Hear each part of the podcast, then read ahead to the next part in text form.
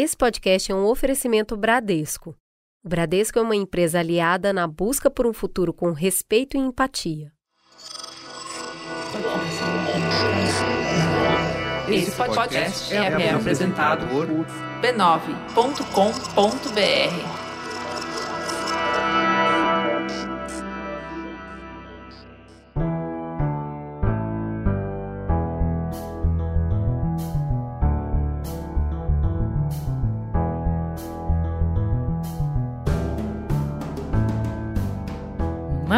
Mamileiros e mamiletes, sejam bem-vindos e bem-vindas ao nosso exercício semanal de respeito e empatia.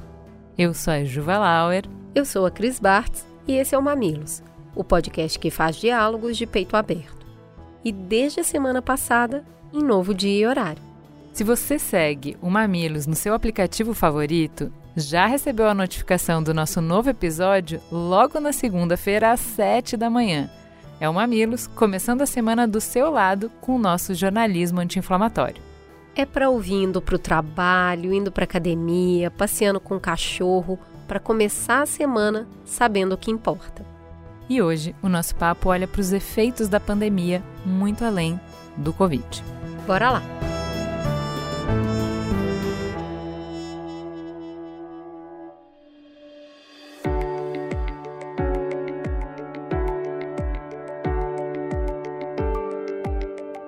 Mamilos e Bradesco apresentam Vem Até Mim, um conto de Ricardo Terto.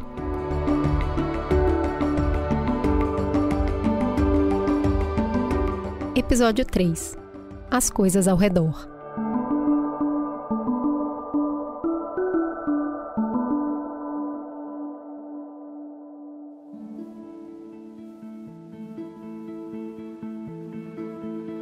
No último episódio, Luara descobre que a voz dentro da árvore é de outra menina chamada Mila, que por causa de alguma interferência estranha conseguem conversar por ali. Luara logo percebe que Mila parece estar muito longe e resolve bolar um plano para trazer a nova amiga até a sua comunidade.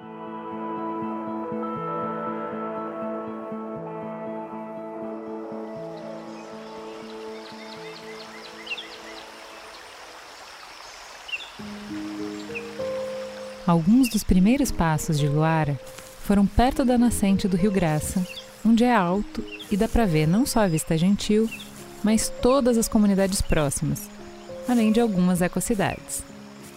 O dia em que Luara deu os primeiros passos não foi uma data comemorativa, era só uma segunda-feira de descanso, como todas.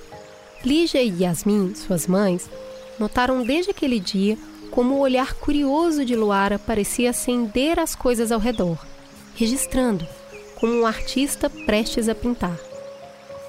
O que elas ainda não sabiam é que mais curiosos que os olhos de Luara eram seus ouvidos. Não é à toa que o seu desejo é se tornar uma cientista dos sons e da música. Luara sabia fechar os olhos e caminhar mentalmente por todos os caminhos de vista gentil, só lembrando sons. Por isso, é certo dizer que a menina sabia o que estava fazendo quando pediu para Mila ficar em silêncio só para ela poder escutar os sons ao redor dela. Com o ouvido colado na árvore, Luara não entendeu muito bem que lugar barulhento era aquele. Não era um barulho gostoso como o da primeira fazenda aquática que visitou, nem o barulho do céu do planetário, nem da revoada dos pássaros. Eram só sons irritados. Coitada da Mila, se perdeu tanto que foi parar num lugar que eu nunca ouvi falar, pensou Luar. Mila, eu vou te ensinar a chegar em Vista Gentil. Você deve estar um pouco longe, mas eu vou te guiando até você chegar, tá bom? Mila concordou. Luar então deu a primeira instrução.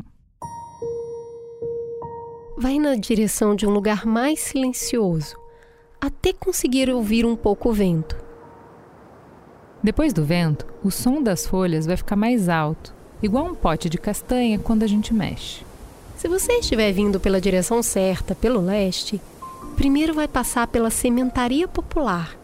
E aí você vai sentir um cheirinho gostoso de café. Se você estiver vindo pelo norte, o barulho de gotas na madeira é do Santuário Cultural Histórico dos Povos. Eu vou lá todos os anos. Pelo sul, você vai ouvir crianças correndo no Parque Escola. Já se vier pelo oeste, vai ouvir o som do Rio Graça.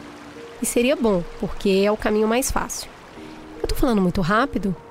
Mila demorou um pouco para responder. O que mais tem em Vista Gentil? Decidiu perguntar. Luara não economizou na descrição. Falou até de coisas que não se vê de pronto, como as folhas de chá que sua avó traz das reuniões no conselho aberto. Contou que no verão o Rio Graça ganha a visita de uns peixes coloridos que dá para ver lá no fundo. Falou até do carro eólico dos composteiros que parece um catavento gigante. Percebeu no momento que Mila continuava quieta, que ela estava só escutando. Sério que você nunca ouviu falar de Vista Gentil? Perguntou também para fazer a amiga falar. Não, mas eu acho que eu sei onde fica. Ó, oh, essa coisa aqui tá com a luz mais fraca. Eu acho que eu vou ter que continuar baseado nas pistas que você me deu, disse Mila. Isso preocupou Luara, mas alguma coisa na voz confiante de Mila contagiou a menina.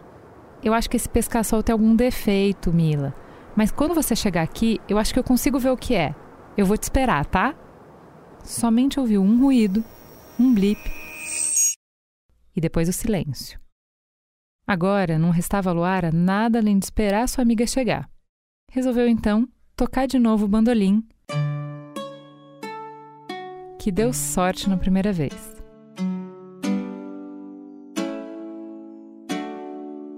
Mila irá finalmente conhecer Vila Gentil? Descubra no próximo episódio.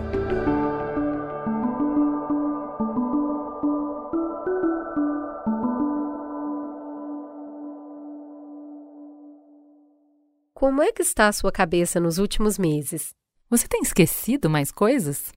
Tem se pegado perdido em pensamentos que aí você não consegue se organizar e nem concluir? Você termina o dia com a sensação de que não produziu quase nada? Tá mais difícil se concentrar para ler ou escrever? Independente do que você faça, você se sente sempre cansado? Se perde no tempo e não consegue saber se foi no dentista mês passado ou ano passado? Ou de repente se pega num cômodo da casa sem recordar o que era mesmo que você estava fazendo ali?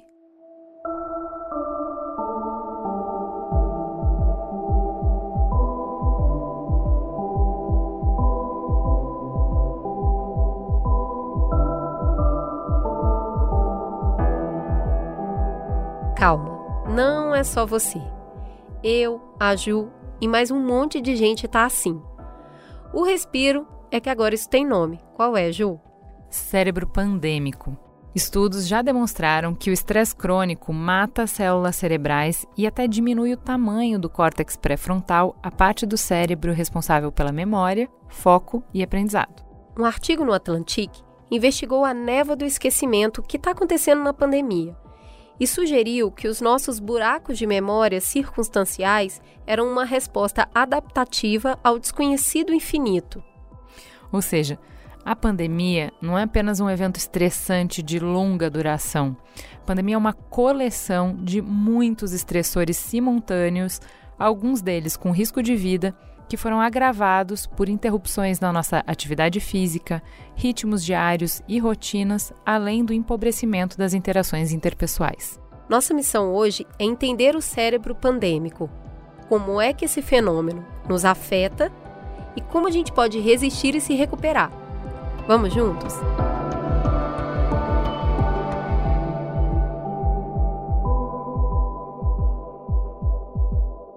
Antes da gente entrar de fato no papo, vamos para o nosso intervalo comercial. Não sai daí!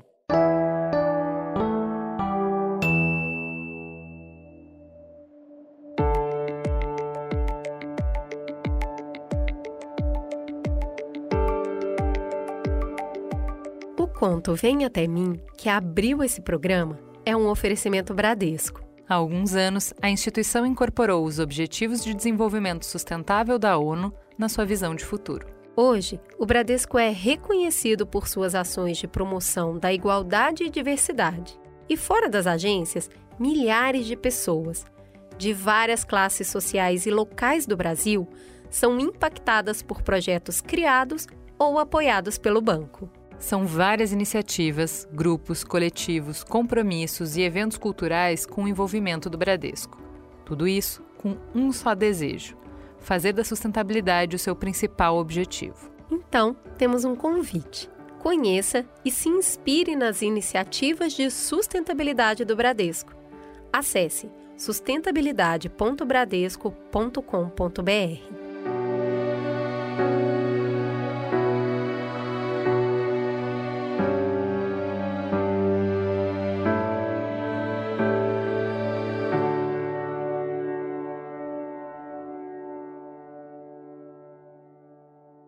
Para nos ajudar a entender onde estamos, Lázaro, a gente trouxe duas mulheres que já estiveram aqui no Mamilos e são brilhantes. Cada qual na sua área é, tem o reconhecimento que merece, porque realmente contribuem muito para o nosso aprendizado e para o nosso autoconhecimento. Vamos conversar com quem já veio antes, assim, quem veio primeiro? Foi a Débora. Débora, por gentileza, se apresente para os nossos ouvintes. Quem é você na fila do pão? Bom, gente, é uma enorme satisfação voltar a esse programa que eu acompanho como ouvinte também. Acho uma delícia ouvir vocês e as entrevistas que vocês fazem. É, puxa vida, eu, eu sou mais antiga cronologicamente e também no programa, né? Bom, eu sou professora universitária da Universidade Federal de São Paulo, professora associada do Departamento de Psicobiologia, então nós trabalhamos e estudamos as bases neurais de comportamentos, comportamentos normais, comportamentos patológicos, e atualmente também sou a presidente da Sociedade Brasileira de Neurociências e Comportamento. Seja muito bem-vinda, Débora. E para completar nossa mesa, trazendo o sol da Bahia, toda essa alegria de viver, Jeane Tavares, seja muito bem-vinda de volta. Você já percebeu que a gente só quer você, né? Toda vez que tem uma pauta de saúde mental, a gente. Mas chama a Jeane, mas convida a Jeane, mas chama de novo. Seja muito bem-vinda para quem ainda não te conheceu. Quem é você na fila do pão? Então, eu sou Jeane Tavares, eu sou psicóloga, doutora em saúde pública, sou docente da Universidade Federal do Recôncavo da Bahia e mamilete de coração maratonista do Mamilos Sempre. Maravilhoso. é só me chamar que eu venho mesmo, que eu amo muito vocês. É, quando a gente fala Mamelos Melhores Ouvintes, não é à toa, né? Olha isso. gente, a gente quer começar pelo começo, Giane. Ajuda a gente aqui. Você tem acompanhado o impacto da pandemia na vida das pessoas através da clínica. Você não começou a atender agora, né, Giane? Começou a pandemia, Giane começou a atender. Então, você já vem fazendo isso há muito tempo. E a partir da pandemia, a gente queria entender Quais são as principais queixas que você escuta? O que, que tem de novo na clínica? Bom, é, o, o, que eu tenho percebido, pelo menos com as pessoas né, com quem eu trabalho, é muito a exaustão. Mas a pandemia, eu sempre chamo atenção nisso, na verdade, exacerbou uma série de questões da nossa vida. Então, se a gente já não estava bem antes, a tendência foi agravar mais na pandemia, por conta das restrições, por conta principalmente é, da sobrecarga de estímulos, né? Quem, quem está em home office perdeu a sua privacidade, perdeu muito da sua possibilidade de gerenciar o seu tempo, de dividir o tempo de lazer, de trabalho, de família. Quem não teve a possibilidade de fazer home office é, tem que lidar cotidianamente com o medo do adoecimento, né? Com medo do desemprego, que aí também não consegue se proteger porque vive em áreas periféricas e tem uma série de questões.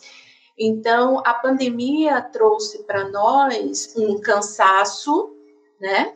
Estamos cansadas e cansados diante de várias impossibilidades que são novas para gente e um, agravamento do sofrimento psíquico das pessoas que já vinham numa caminhada de exaustão, de sofrimento, de é, tentativas, por exemplo, de mudar de vida e com a pandemia, os planos, os projetos de vida foram meio que paralisados ou tiveram que ser alterados de forma permanente, o luto né? E aí o luto, não só a perda de pessoas queridas, pessoas próximas, amigos, amigas, conhecidas, mas a perda de oportunidades também, né? Essa sensação de estar, de estar perdendo sempre coisas, isso ficou mais, é, mais forte.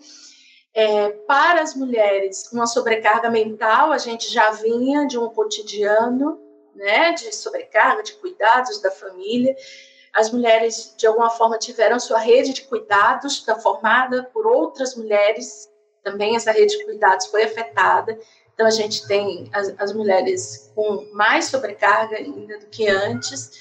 Uma questão com as redes, isso tem aparecido muito, a necessidade de você estar tá se comunicando pelo WhatsApp, é intenso, muito intenso, é uma hiperestimulação, né?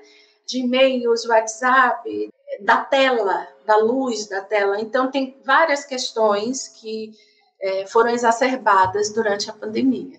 Queria te perguntar, Débora, partindo disso que a Jane falou, é, qual é a diferença desses fatores múltiplos de, de mudança que a pandemia trouxe é, no funcionamento do cérebro em relação a outros fatores estressores. Então, a gente sempre lidou com estresse. A gente tem o estresse do trânsito, do trabalho, né? aqueles estresses de pontos uh, específicos da vida, nasce um filho, casamento, enfim a gente, o corpo já está preparado para lidar com o estresse e a gente lida melhor ou pior com ele. Uh, no que, que tudo isso que a Jane falou é diferente? Na verdade, eu acho que no início da pandemia era tudo muito diferente, de fato.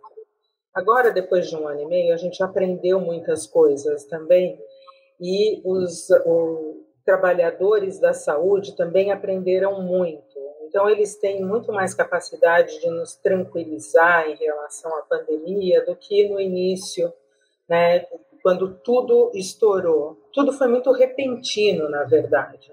Né, todas as restrições, a ameaça, né, ameaça à vida, ameaça à saúde, tudo isso foi muito repentino. Ninguém estava ninguém tava preparado para enfrentar algo como, uh, como essa pandemia como é algo que a gente não está preparado para lidar, é, o, o, o nível de estresse é enorme, é imenso, imenso.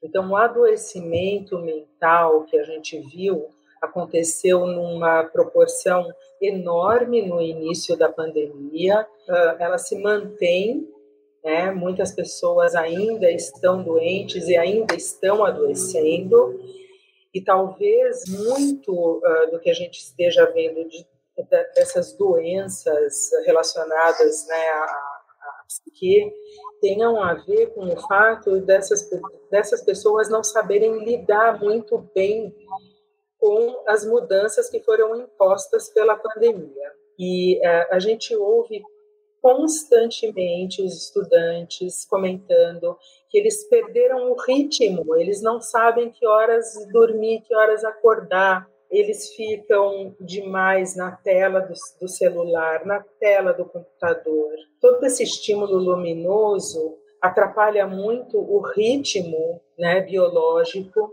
Então, a que horas eu vou dormir, a que horas eu vou comer, a que horas eu vou me exercitar.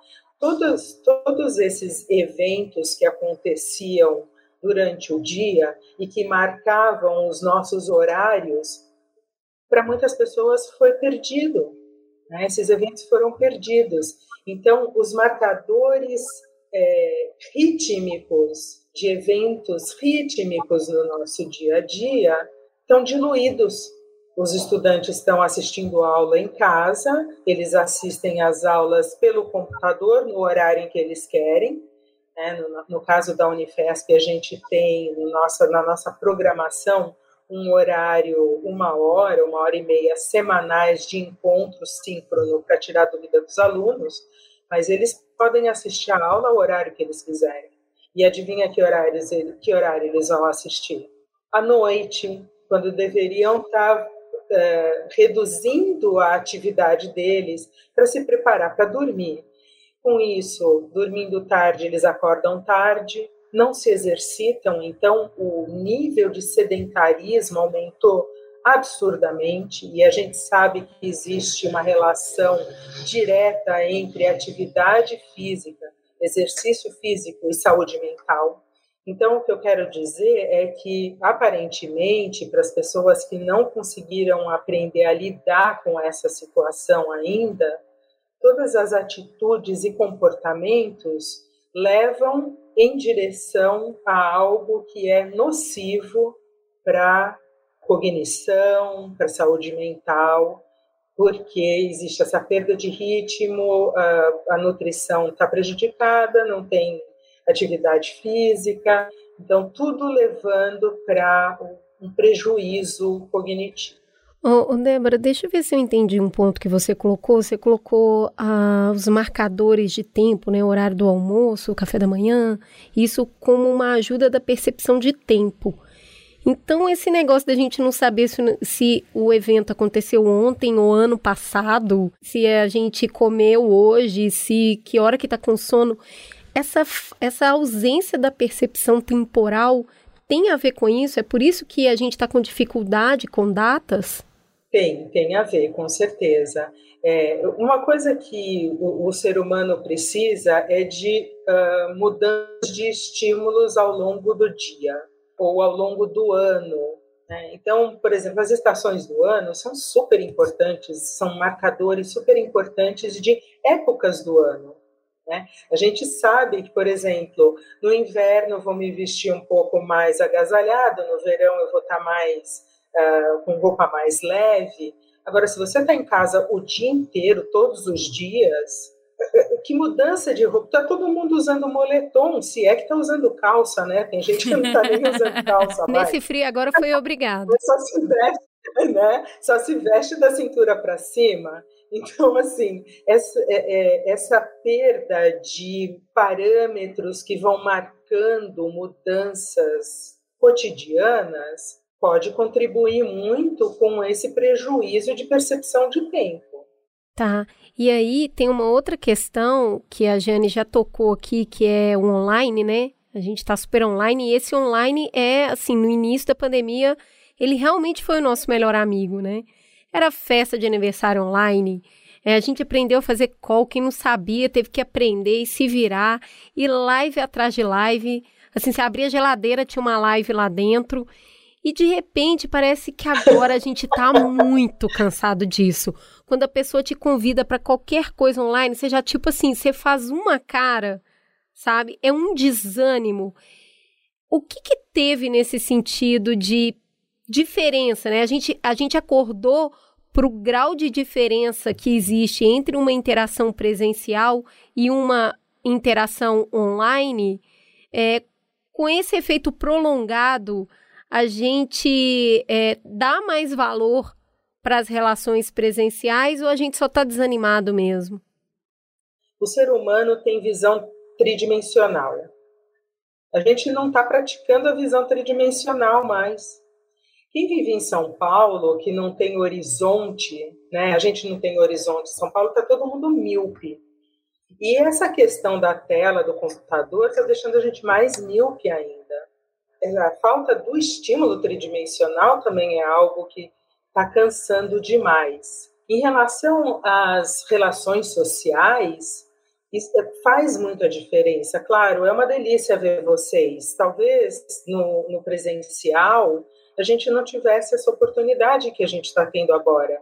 Eu não teria a oportunidade de conhecer a Giana, por exemplo. Ah, então, existem coisas muito, muito positivas ainda, que são muito positivas, a respeito da, das relações online.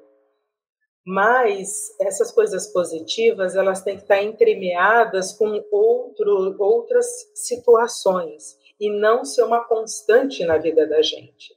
Então, o ser humano precisa de mudanças. Nada que é constante na vida do ser humano é agradável, todo mundo fica cansado dessa constância. Tá? Então, para o ser humano, a gente precisa de mudanças de estímulos, vários estímulos sonoros, visuais, táteis. A gente precisa de estímulo tátil. Eu vou, eu vou contar para vocês a sensação que eu tive quando eu dei um abraço no meu irmão, no começo da pandemia. A pandemia começou em março e em abril foi a Páscoa judaica. E o meu irmão ligou para mim e falou assim: Dé, não me importa a pandemia, eu quero passar junto com você. Falei, ótimo, maravilha, eu quero muito que você venha aqui em casa. Eu fiz o jantar para gente. E quando ele chegou em casa, eu estava, né, ai, não toca, não toca, mas a gente estava na cozinha e eu falava, ai, dá licença, e pegava ele e falava, eu preciso passar. Ele falou, você vai ficar mexendo em mim? Então me dá logo um abraço. quando eu dei um abraço nele, juro, meu coração disparou. Eu tive taquicardia e era de prazer, não era de medo, era de prazer, era de satisfação de, de fazer isso. Então, esses estímulos táteis que a gente ficou privado por muito tempo, é uma coisa que machuca o coração da gente, faz mal, né? É, o nosso cérebro não sabe processar isso muito bem. Claro que pessoas uh, que pessoas que não têm é, essa necessidade, para elas não vai fazer tanta diferença assim. E quando a gente está falando de ser humano, a gente está falando de variabilidade. Tem gente que precisa muito, tem gente que precisa médio e tem gente que não precisa. E ok, ok, cada um vai se ajustar da sua forma. Mas o fato é que o ser humano precisa de muitos estímulos. E aí, quando a gente está privado da maior parte desses estímulos, isso uh, prejudica muito né, a vida da gente. Giane, eu sinto falta do cheiro das pessoas. Eu sou muito de abraçar e cheiro me dá muita memória, me traz muito prazer de gente, de comida, de um monte de coisa. E a, a Débora tá falando dessa tridimensionalidade. Eu só eu uso muito mais só a visão e a audição. Me deixa mais exausta, colabora com a minha exaustão. Eu tá reduzindo o número de, de possibilidades que eu tenho de interagir Sim, sim. E aí tem um fator cultural importante, né? Nós somos, de modo geral, uma sociedade, é, até por conta dos povos originários, dos povos africanos, né, que nós descendemos, é, nós somos um país desse, mesmo, né, como a, como a Débora falou, tem pessoas que realmente, inclusive, não gostam né, de serem tocadas, de proximidade física, e as pessoas precisam ser respeitadas na sua individualidade. Mas nós, enquanto seres humanos, enquanto espécie, né, essa multiplicidade de estimulações que a Débora já trouxe para gente é que nos torna humanos. Né? E nós somos humanos numa cultura que se organiza também a partir da manifestação do afeto pelo toque se a gente pensar que a nossa pele é o maior órgão, né? Ela nos cobre completamente, é, é aquilo que desde que a gente vem ao mundo é estimulado, é o cheiro, né, da mãe, desse peito, tocar, o carinho, a gente que está aqui no Nordeste, o cafuné, né, tocar no cabelo e abraçar, né, e, e dar o cheiro, né, que a gente fala, ah, um cheiro para você, vem cá, né? Então, para a gente é, é, faz parte do nosso cotidiano, sim, e é um empobrecimento, né? Afetivo, cognitivo. A pandemia nos traz muito, né? É, desse empobrecimento da sensibilidade de um lado e uma hipersensibilidade por outro lado, né?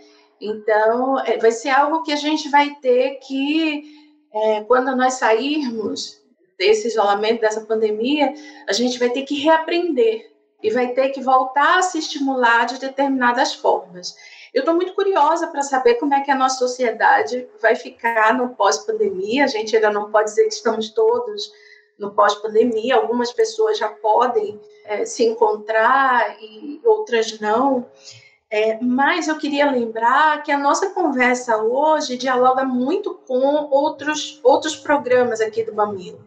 Quando a gente falou sobre depressão, a gente já falou também sobre isso, que é uma questão que se que na pandemia conversa essa pouca estimulação de outros sentidos também pode se associar a, a estados depressivos estar em sociedade é algo importante para nós, né? é um comportamento que nos, nos fez sobreviver enquanto espécie.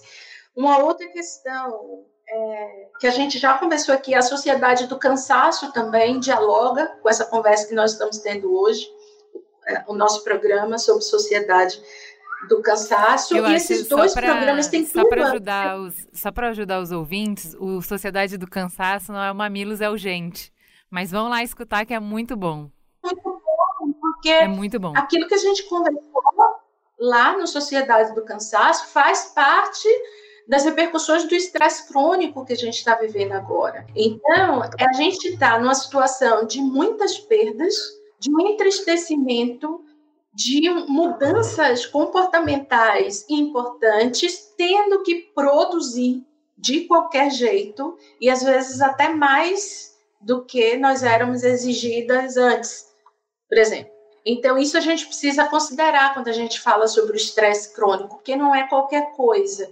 A gente já está numa sociedade produtivista, né? Uma sociedade que explora, que, que explora a gente, né? A forma como o neoliberalismo organiza a sociedade é a partir da exploração. Então, tudo isso contribui para que os nossos níveis de estresse, adoecimento psíquico e dificuldade na socialização, que agora é um outro tipo de socialização, sejam aumentados. Ou seja, o que você está falando é o nível basal já estava no limite. Qualquer coisinha escorreria. A gente não botou uma coisinha, a gente botou uma enxurrada, uma catarata, um, uma foz do Iguaçu no nosso copo. Aí, meu filho, aí não vai dar. E aí vamos associar um outro programa do Mamilos que fala também sobre a questão política que nós estamos vivendo. Então não é apenas uma incerteza de um adoecimento físico e possibilidade de morte. É a incerteza de uma vida com qualidade, com alguma qualidade. A gente está é, nesse momento político, econômico, diante de pessoas que nos colocam em situações de absoluta ansiedade. Todos os dias nós temos uma estimulação, a gente não sabe qual vai ser a, a próxima treta, a gente não sabe qual vai ser é, o próximo ataque. Então, isso tudo nos coloca é, com uma ansiedade continuada, um medo constante da gente, de repente, perder tudo que já conseguiu alcançar com muita dificuldade ao longo da nossa vida. Então, não é pouca coisa o que a gente está sentindo agora. Débora, a gente. A Jane acabou de, de mostrar como o nosso copo está cheio, né? E por que, que o nosso copo está tão cheio. É, a gente tem uma, uma percepção de opinião pública muito ruim do estresse, né? Ele tem uma péssima fama. É, mas a gente sabe que ele também tem um lado bom. Ele ajuda o cérebro a filtrar, eliminar, categorizar as coisas. E esse trabalho que ele faz, é, ele tem um nome interessante, micróglia. É, mas a gente pode chamar de faxina, que eu acho mais fácil. Explica pra gente como é que o cérebro faz essa faxina e o que, que acontece se essa faxina for pesada demais, que é o que a Jane está falando. É tanto estímulo que eu vou estar tá com esfregão todo dia, o dia inteiro. E aí, o que, que acontece? Como é que é esse processo e o que, que acontece se for demais? Então, a micróglia são células né, do sistema imunológico que é, habitam o nosso cérebro. Então, como sistema imunológico, ele vai fazer uma, uma limpeza e também vai fazer uma uh, luta contra uh, possíveis patógenos, né, que podem atacar o cérebro. Uh, o estresse, o que o estresse crônico, ele um, diminui a efetividade da micróglia em fazer a função dela. Né? Essas células ficam menos funcionais e aí uh, o que acontece é que existem uh, compostos químicos que são produzidos por essas células a depender de qual patógeno está tá atacando ou contra quem elas estão lutando, que são as citocinas, né, ou quimiocinas. E essas citocinas elas podem ser, é, elas podem aumentar a inflamação ou podem ser anti-inflamatórias. O que o estresse faz é aumentar a produção de uh, citocinas pró-inflamatórias, que aumentam a inflamação. E os estados inflamatórios, nós sabemos que eles são prejudiciais para as, para as funções básicas do organismo, inclusive ah, ah, estruturas do sistema nervoso central que passam a funcionar de maneira menos eficiente quando você tem um excesso dessas uh, interleucinas ou citocinas pró-inflamatórias. Então, biologicamente falando, o que o estresse crônico pode fazer em termos de inflamação é aumentar o grau de inflamação uh, em vários tecidos, incluindo o sistema nervoso central. Sabe o que eu achei interessante num artigo que a gente estava lendo, se preparando para a pauta, que falava sobre isso? Na hora que ele fala desse processo do estresse, de responder rápido e, e, de limpar né, algumas conexões e tal, é, de que o excesso ele pode te deixar justamente com essa sensação que a gente fica que vocês descreveram de que eu não consigo mais fazer as conexões, as ideias estão ali, mas eu não consigo juntar o conhecimento lé com cré, de que a gente vai ficando mais uhum. burra, uhum. de que a gente fica lento. E por isso essa, essa sensação de, de que a gente está envolto numa neblina e desse cansaço, uhum. e que a gente virou o carro a álcool que demora para pegar, e que daí por que, que a gente não consegue produzir, que a gente fica sempre com essa sensação de que a gente não está entregando o suficiente e de, né? Uhum. E é por isso que é. eu gosto muito da, da analogia com a faxina, porque é justamente isso. Quando a faxina é pesada demais, e aí a gente limpa demais, a gente estraga o produto, a gente estraga o piso, estraga uma pintura. Então, é, é, eu gosto dessa analogia porque é justamente isso. Quando eu estou fazendo demais, eu acabo deletando sinapses que também são importantes na hora da limpeza eu limpo mais que deveria, Exatamente. né? E aí eu perco as sinapses que eu preciso Isso. depois para poder pensar. E fico com essa sensação de cérebro Exatamente. geleia, né? Exatamente. Então, às vezes, a gente até pode, uh, sob estresse crônico, a gente até pode aprender algumas coisas. O problema é que a gente não lembra. A gente aprendeu, mas a gente não lembra, não consegue fazer né, não consegue trazer de volta, trazer para a superfície aquilo que foi aprendido e botar para fora. Ô, Giane, só de ouvir a Débora falar, eu fico cansada, sabe? De tanta coisa que eu sei que o meu corpo está passando. E essa sensação, né, de esse alerta ligado, né? O tempo todo. Esse alerta ligado, eu não tô conseguindo lembrar, eu tô esquecendo alguma coisa, alguma coisa tá ficando para trás. É, além do medo de ser contaminada. Então é um alerta funcionando 24 horas por dia. Isso deixa a gente muito exausto e às vezes a gente quer desligar esse alarme na pancada, né?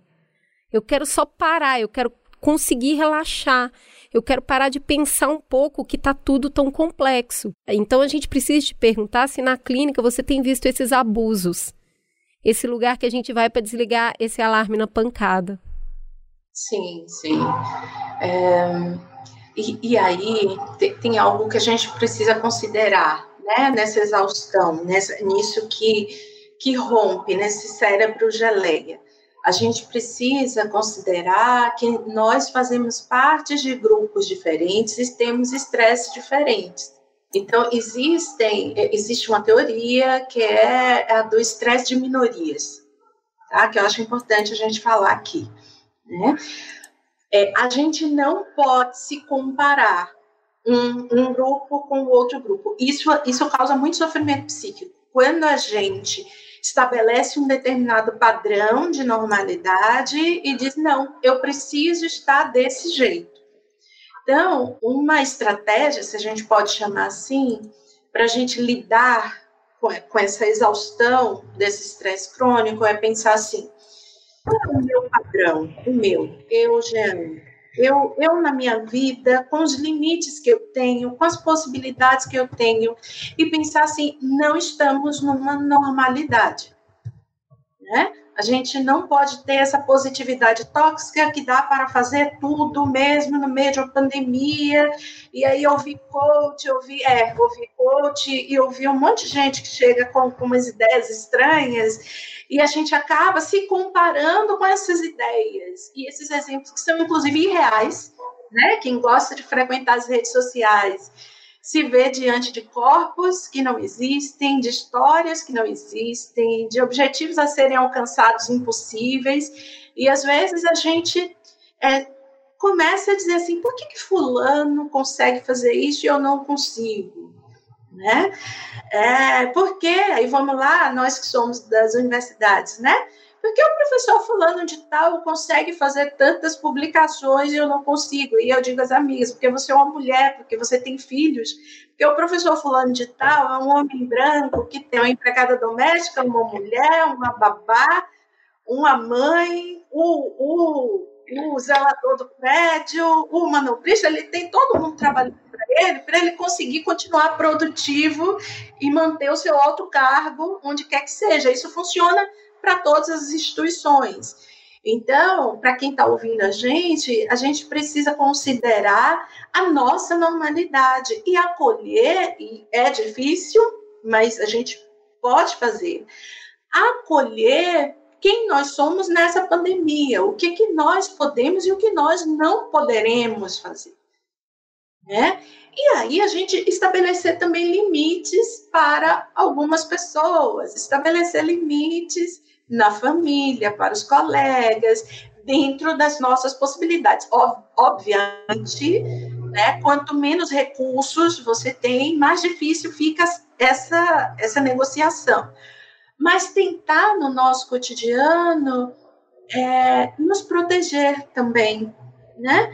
E mudar essa chave, esse, esse padrão de o que é sucesso nesse momento, o que é uma possibilidade nesse momento, o que é fazer bem feito nesse momento. Nem tudo vai ficar bem feito como era antes, né?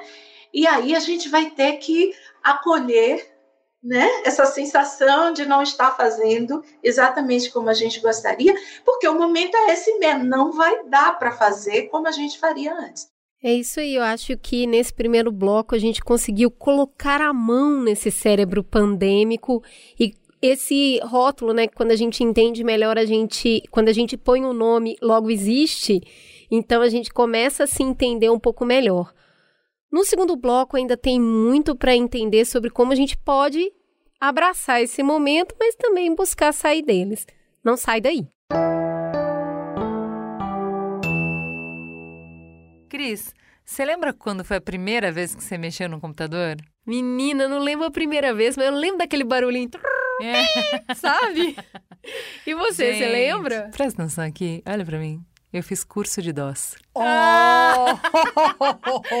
C2 ponto format, gente, não acredito, no Senac. Para quem já é cringe, a chegada dos computadores foi um momento mágico, gente. Foi um divisor de águas. Naquela época a gente não conseguia nem imaginar o que vinha por aí. Mexer no computador era uma experiência muito diferente. Gente, eu lembro das aulas de computação na escola. Ô, oh, Jesus. E nem me deixa começar a falar dos games que tinham naquela época. Não precisa. O Henrique Sampaio já fez esse trabalho e decidiu contar a história recente do Brasil através das lentes e telas de um jogo de computador.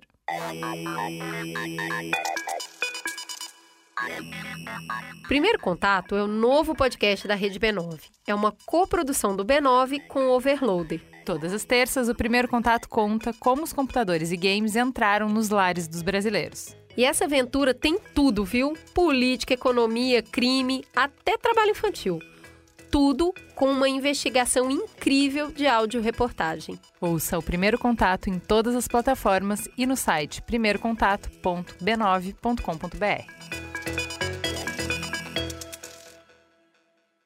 Bom, é, a Jane fechou o primeiro bloco falando muito de um momento, que a gente tem que entender o momento, a gente tem que respeitar o momento, a gente tem que se entender dentro desse momento. O que a gente quer saber agora é: esse momento vai passar? Esses efeitos todos que a gente está sentindo em algum momento vão embora? Eu vou ter meu cérebro de novo funcionando? Eu vou conseguir raciocinar? Eu vou me lembrar das coisas? Eu vou saber se uma coisa aconteceu na semana passada ou no ano passado? Eu vou voltar a ser eu mesma em algum momento? Então, a gente vai voltar, vamos voltar com certeza, mas não vamos voltar iguais, não. Por quê? Esse momento que nós estamos vivendo está trazendo muitos aprendizados em muitos campos, né, em muitos domínios da nossa vida. E eu espero que a gente não volte igual. espero que a gente volte mais sábio. Espero que a gente volte com uh, percepções diferentes de vida, uh, valorizando coisas que às vezes que antes não tinham tanto valor. Né? Por exemplo, ver uma flor nascendo é uma coisa que é, é belíssimo, é maravilhoso, é um, é uma, um presente da natureza e muita gente não está nem aí. Eu estou acompanhando todos os botões das minhas orquídeas que estão pintando, né? Todo dia elas estão um pouquinho diferentes e eu vou acompanhando. Eu tenho tempo para fazer isso agora. Então, que, que eu, uma coisa que eu acho muito importante é que a gente aprenda a valorizar coisas que a gente não valorizava antes e aprenda também ou entenda também que agora a gente tem um tempo que antes a gente não tinha. Ô Giane, a gente já falou aqui de uma série de percalços e dificuldades durante o processo de pandemia, e aí a lógica é falar: todo mundo está esperando o dia D de acabou a pandemia, pode voltar para a rua, vai todo mundo, acabou. E a gente sabe que mesmo com a cobertura vacinal, ainda tem vários processos, tem muita etapa ainda, há de se cuidar por muito tempo e a gente ainda vai falar muito disso. Mas mesmo com alguns fatores já permitindo algum tipo de convívio social, a gente também tem percebido pessoas que estão tendo mais dificuldade para voltar a esse convívio e continuam no fique em casa literal oficial lá do início, do março do ano passado. Para além do medo de se contaminar, tem outros medos que estão impedindo esse, esse sair, esse reencontro? Sim.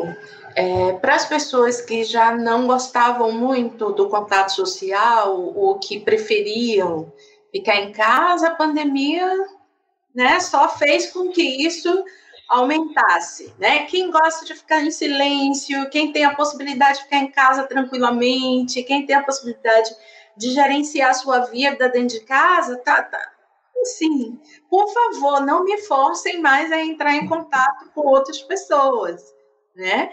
Que vai ter um ônus e vai ter bônus, né? Tem esse prazer da solidão, que a solidão também, né? Pode ser prazerosa, mas a gente vai tentar conviver de, em alguma maneira e essas pessoas elas podem ficar mais sensíveis. Então, se você fica muito tempo é, num lugar isolado, sem barulho de outras pessoas, sem, sem algo que a, a, a, a nossa sociabilidade traz, que é a discordância, né?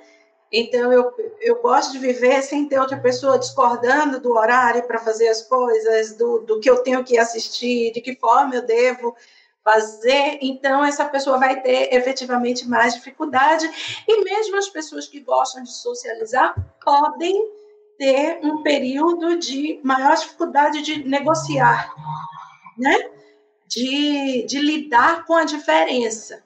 E aí eu quero lembrar, eu vou voltar assim para o social, porque, né? Estou eu, né? É, o estresse sempre vai se dar em contexto social.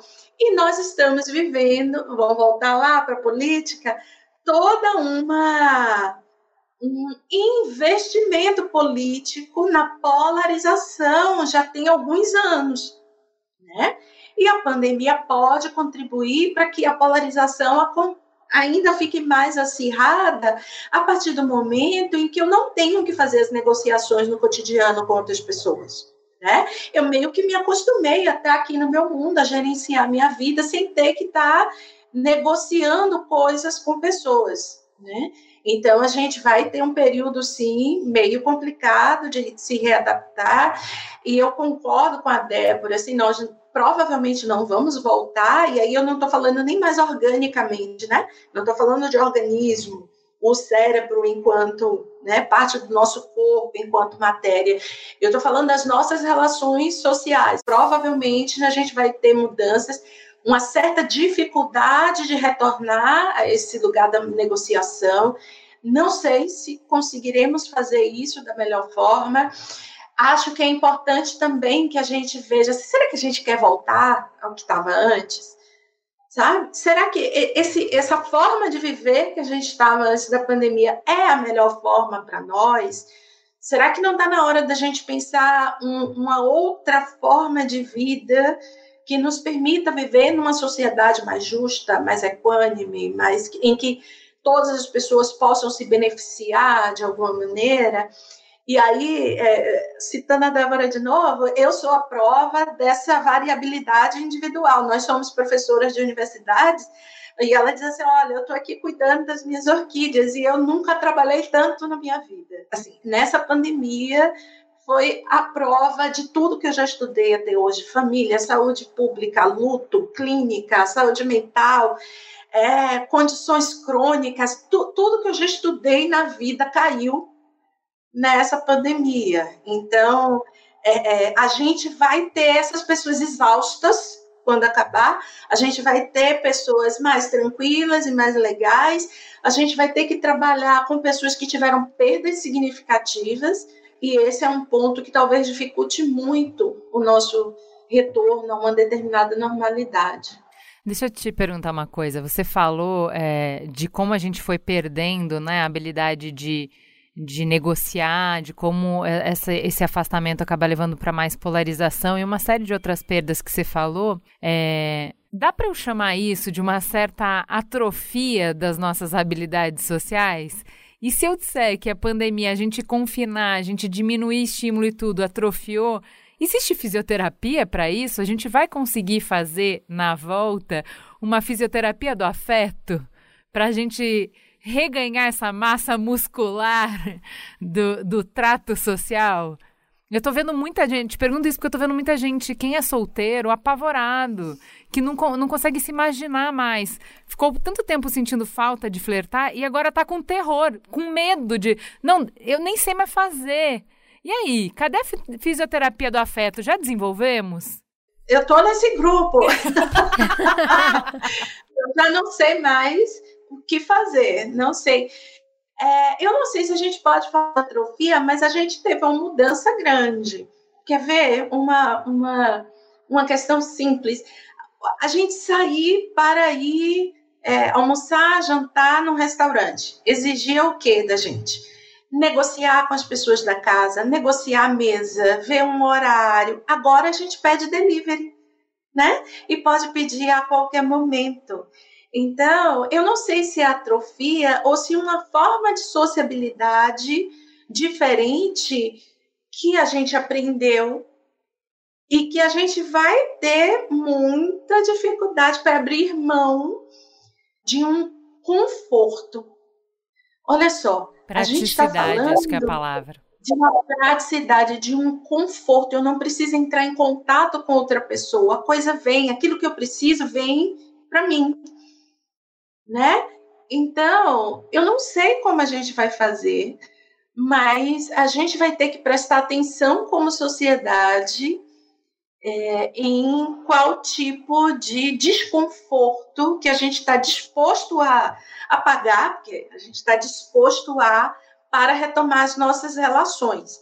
Vai ser muito difícil as relações amorosas, hum, eu acho que vai ser muito difícil, né? A gente voltar a, a pensar no, no, olhar por conta dos aplicativos também. A gente né, entrou numa onda de aplicativos. Quem é como eu do século passado, que não conseguiu chegar nem nos aplicativos, agora não chega nem nos aplicativos e nem nessa nova forma de sociabilidade quando a gente sair disso.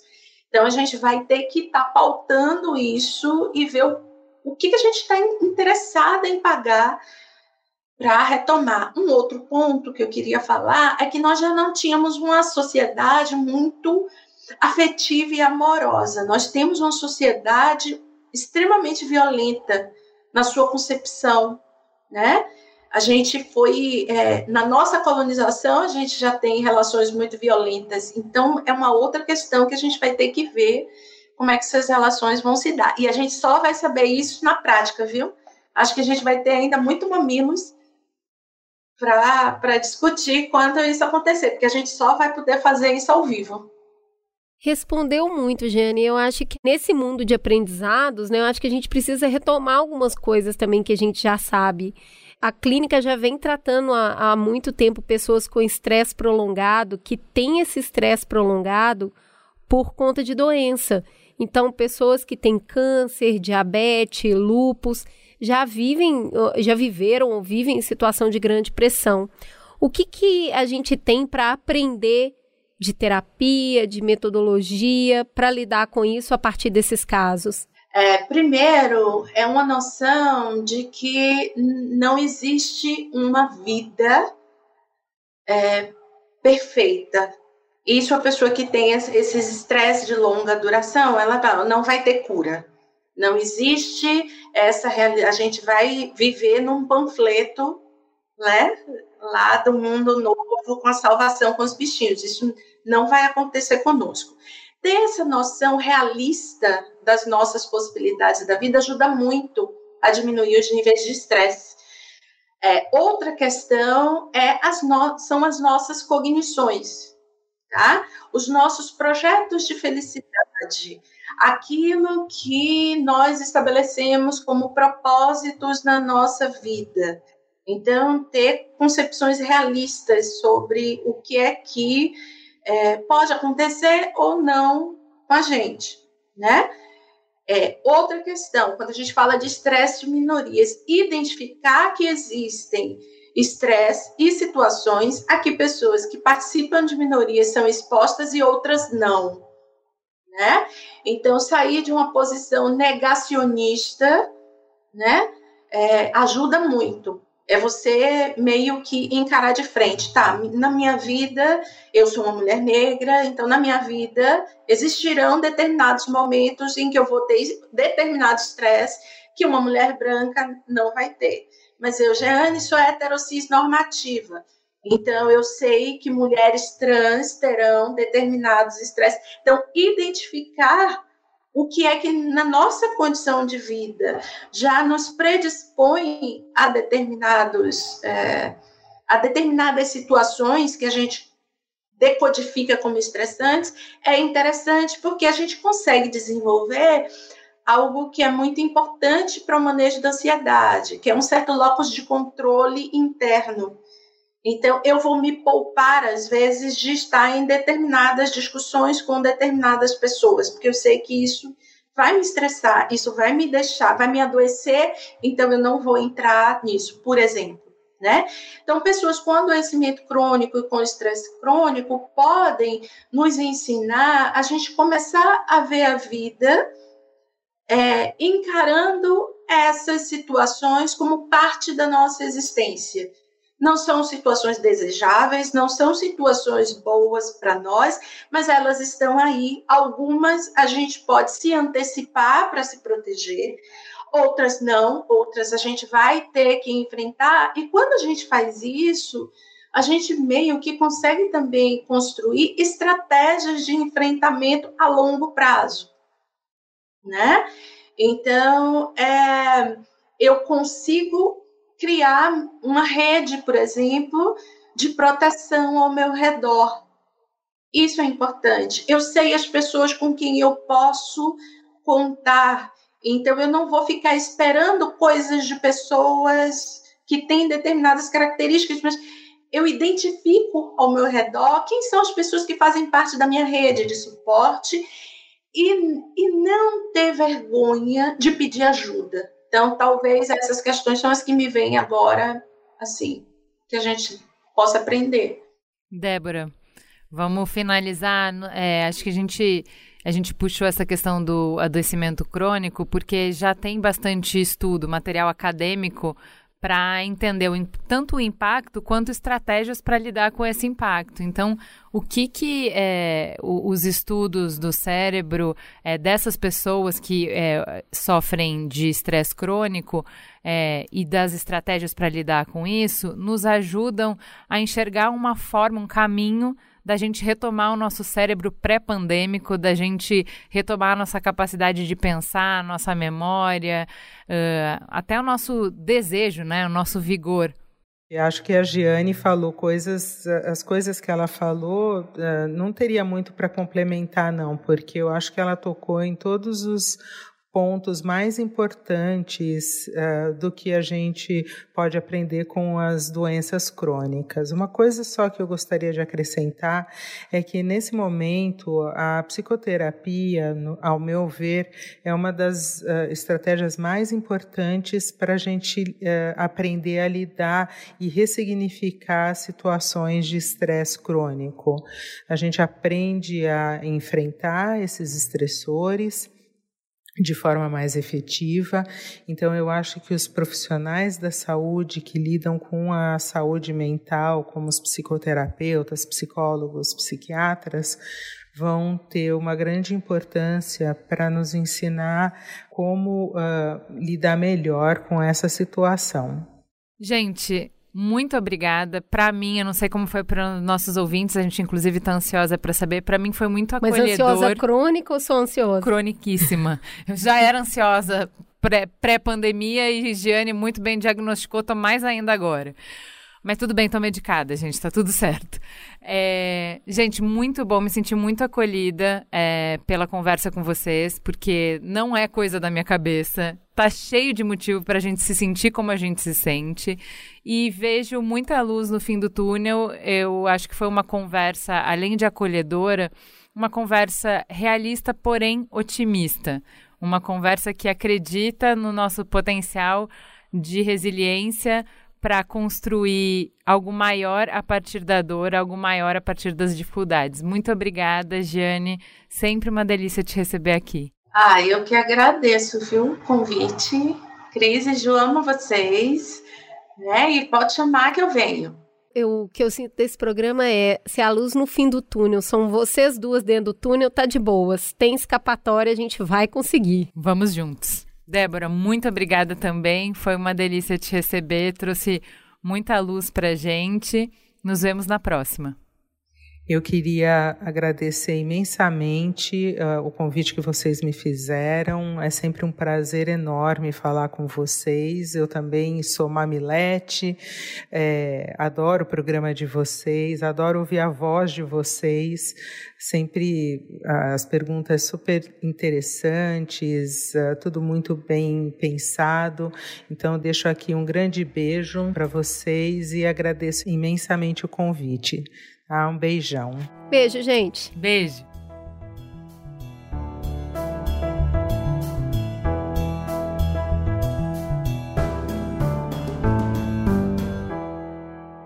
E aí, Cris? Muita informação. O que, que ficou de mais importante para você? Muita informação e, para mim, informação com novidade, sabe? Esse assunto me parece ainda muito novo. Ele, eu ainda estou digerindo muito das coisas que elas falaram aqui eu sinto um alívio de saber que o que eu estou sentindo é coletivo e tem um nome, que não é tipo, tá só comigo, eu que tô com o cérebro derretendo. Essa sensação é boa, mas eu acho que a gente ainda tem que olhar para isso com mais carinho, digerir um pouco. Mas uma coisa ficou muito marcada para mim e que me, me veio à mente em alguns momentos, aquele filme Her, sabe? Do Joaquim Fênix, que ele fica apaixonado pelo dispositivo tecnológico dele. E muita gente achou que era um filme sobre solidão. Mas na verdade, eu interpretei aquele filme como um homem que quer se relacionar só com que responde exatamente o que ele deseja. Então ele mora numa casa e ele é, tem uma inteligência artificial que responde exatamente o que ele gostaria. Na hora que ele quer, do jeito que ele quer. Até as provocações dele, ela responde de um jeito interessante, ela tem os mesmos gostos que ele. Eu tenho medo que essa pandemia tenha levado a gente para mais radical ainda, né? Eu nem falo mais de polarizar. Estou falando desse lugar radical, esse lugar onde você tem uma péssima tolerância a qualquer outro. Então eu espero e ficou para mim desse programa é o desejo que a gente realmente desenvolva uma fisioterapia afetiva para voltar aí para o convívio. Eu adorei essa, esse termo, fisioterapia afetiva. Muito bom. E você, Ju?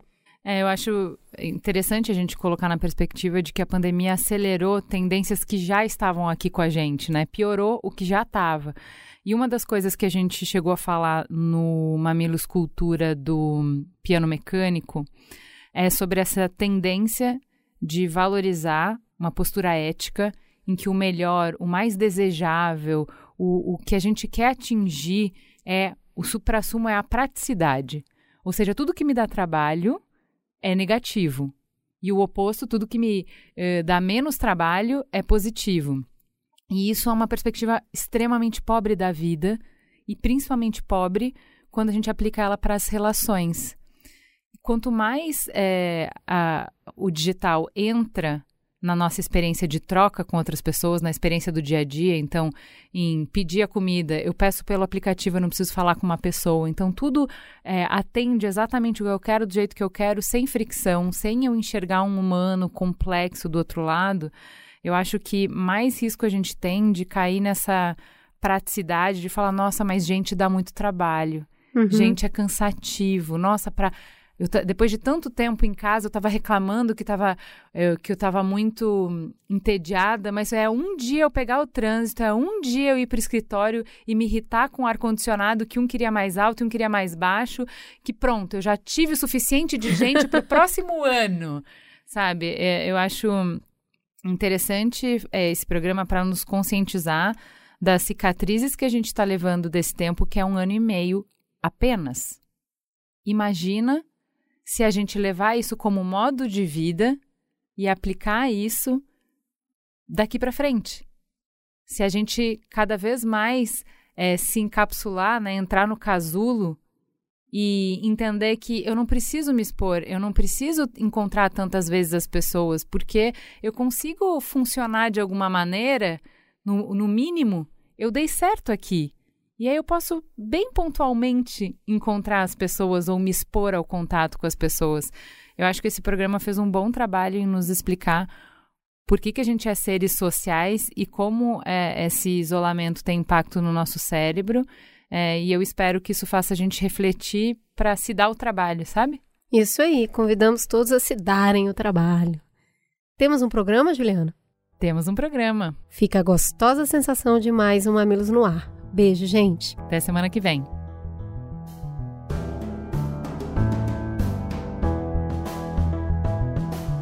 Mamilos é uma produção do B9. Apresentação de Cris Bartz e Juva Lauer. Para ouvir todos os episódios, assine nosso feed ou acesse mamilos.b9.com.br. Quem coordenou essa produção foi Beatriz Souza. O apoio à pauta e pesquisa foram de Iago Vinícius e Jaqueline Costa. A edição foi de Vitor Souza e as trilhas sonoras de Andy Lopes. A capa é de Elodângelo. A curadoria dos programas de história é realizada por Deia Freitas. A publicação fica por conta de AG Barros. O B9 tem direção executiva de Cris Bartz, Juva Lauer e Carlos Merigo. A coordenação digital é de Pedro Estraza e Matheus Guimarães. E o atendimento e negócios feito por Raquel Casmala, Camila Maza, Luzi Santana e Thelma Zenaro.